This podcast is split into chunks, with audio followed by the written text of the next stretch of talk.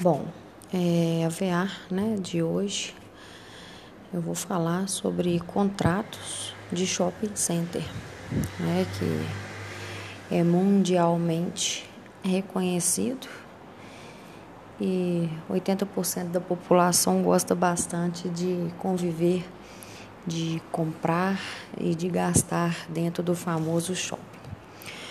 Bom, falando agora na parte do direito, são contratos, né, específicos de locação, tá? Esses contratos a gente chama de associativo, tá? São contratos atípicos. Assim entende o STJ. É, porque ele é, envolve não apenas é, de um espaço físico, né, mas também a relação é, associativa entre um lojista e o empregador. Né? No caso, o empregador aqui é o shopping center. É, e a organização né, de atividades econômicas, elas são variadas. Né? Variadas como promoções, liquidação, etc. Tudo que faz com que a população é, entre e gaste mais. O lojista, né, ele acaba aderindo à parte associativa, né, que é uma estrutura, entre outras. Tendo, é, dentro do shopping center, né, em questão de, de, de contratos, é, existe um planejamento, né, o planejamento e o uso do espaço do shopping. É, bem como né, as promoções, depende de uma orientação, e uma aprovação do shopping. Não é simplesmente você falar quero abrir uma loja dentro de um shopping, né? Tem toda uma logística por trás de um contrato atípico dentro de um shopping. É, a gente consegue é, ver que tem por andares, né? São, são a, maioria hoje em dia dos shoppings, quando a gente entra, a gente vê uma, uma, como se fosse uma sequência. Tem uma praça de alimentação, são pontos estratégicos. É, alguns shoppings hoje em dia aderiram à academia, né? Então você vê que tem algumas, algumas, alguns shoppings que a entrada é exclusiva só para quem vai ter acesso à academia. Tem lojas específicas que com certeza pagam a mais dentro do, do contrato de aluguel para que tenha uma entrada exclusiva para a loja. Aqui em Belo Horizonte, o shopping Del Rey, por exemplo, ele fica perto ali da Avenida da, da Catalão. Ele tem uma entrada exclusiva para várias lojas, é, acho que loja Riachuelo, Renner, você para num ponto específico do shopping, você só quer ir naquela loja, ali você entra e sai, sabe? São pontos bem estratégicos, tem uma logística muito interessante é, a remuneração né, do logística, é, remuneração logística e o aluguel, ela envolve uma parte fixa, tá?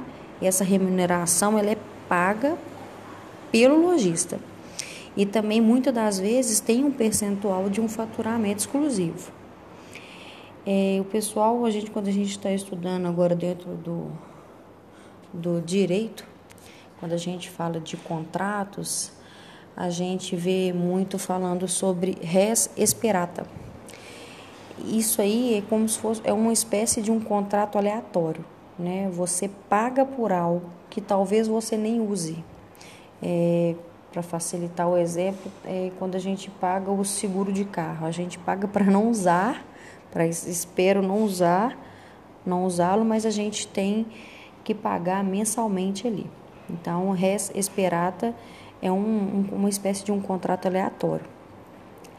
É importante ressaltar que o STJ, ele sim, ele reconhece tá, expressamente o uso é, de uma, é, uma, dire, uma direção né, renovatória entre os shoppings é, com, com, exceção, claro, de do, dois sentidos. É claro que são óbvios, o uso é o uso próprio e o uso para parente.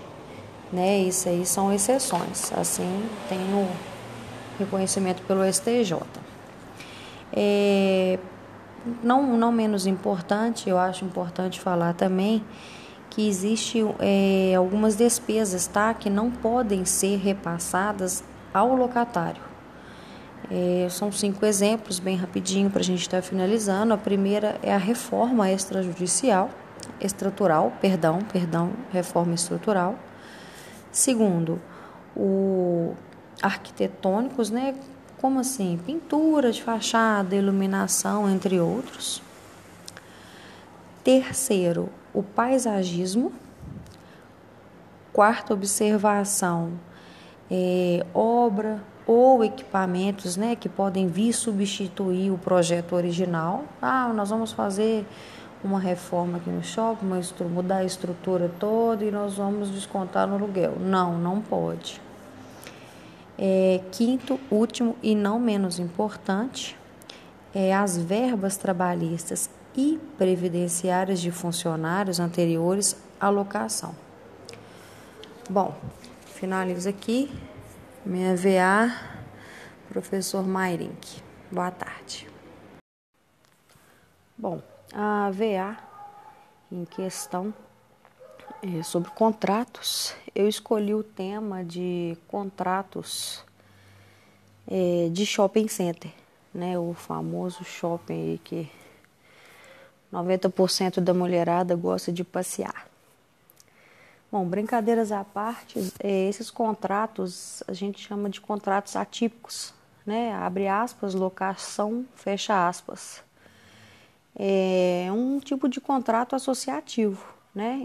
É, Entende-se pelo STJ é, que acaba envolvendo não apenas um espaço físico, né, em questão, mas também uma relação associativa entre lojista e o empreendedor.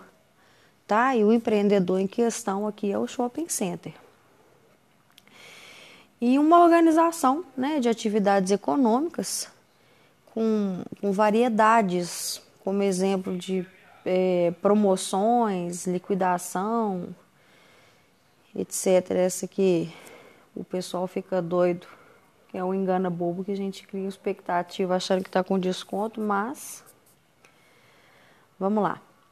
É, o lojista, né, ele acaba aderindo é, uma parte associativa, né, a estrutura e entre outras. É, o planejamento e o uso do espaço, é, bem como né, a campanha de promoções, ela depende de uma, de uma orientação, né, de, uma, de aprovações do shopping center.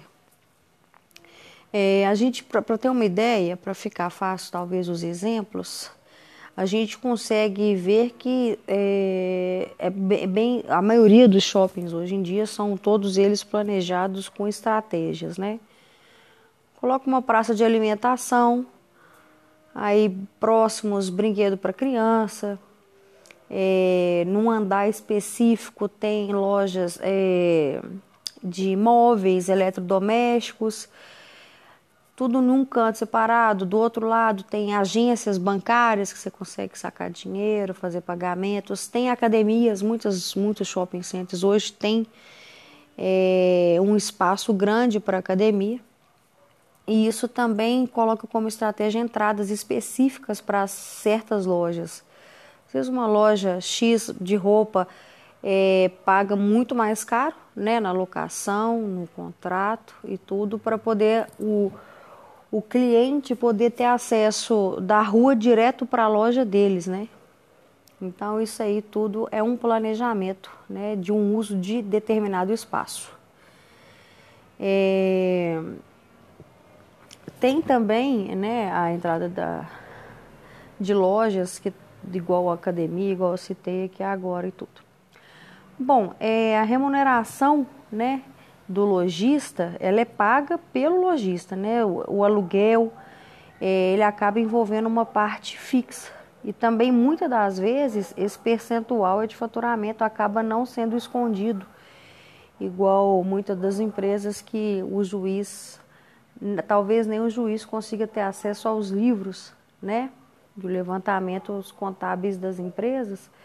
Dentro desses faturamentos de lojistas de shopping já tem um acesso é chamado de res esparta, esperata, perdão. é, são, a gente fala que são os contratos aleatórios, porque a gente acaba pagando por algo que talvez a gente nem use. Como assim? Um exemplo de seguro de carro.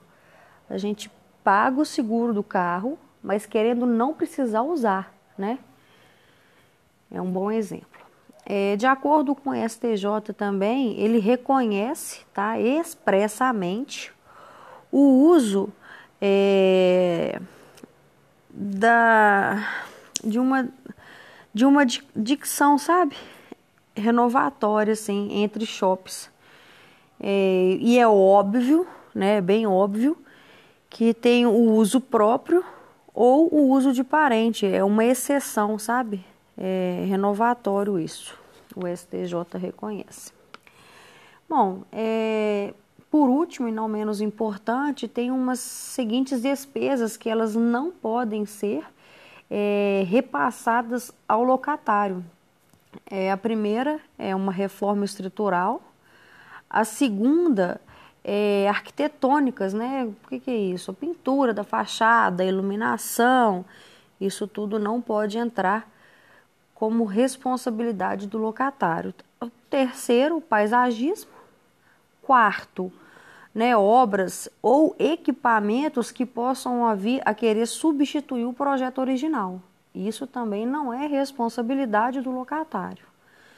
Quinto, último e não menos importante, é as verbas trabalhistas e previdenciárias do, dos funcionários né, anteriores à locação.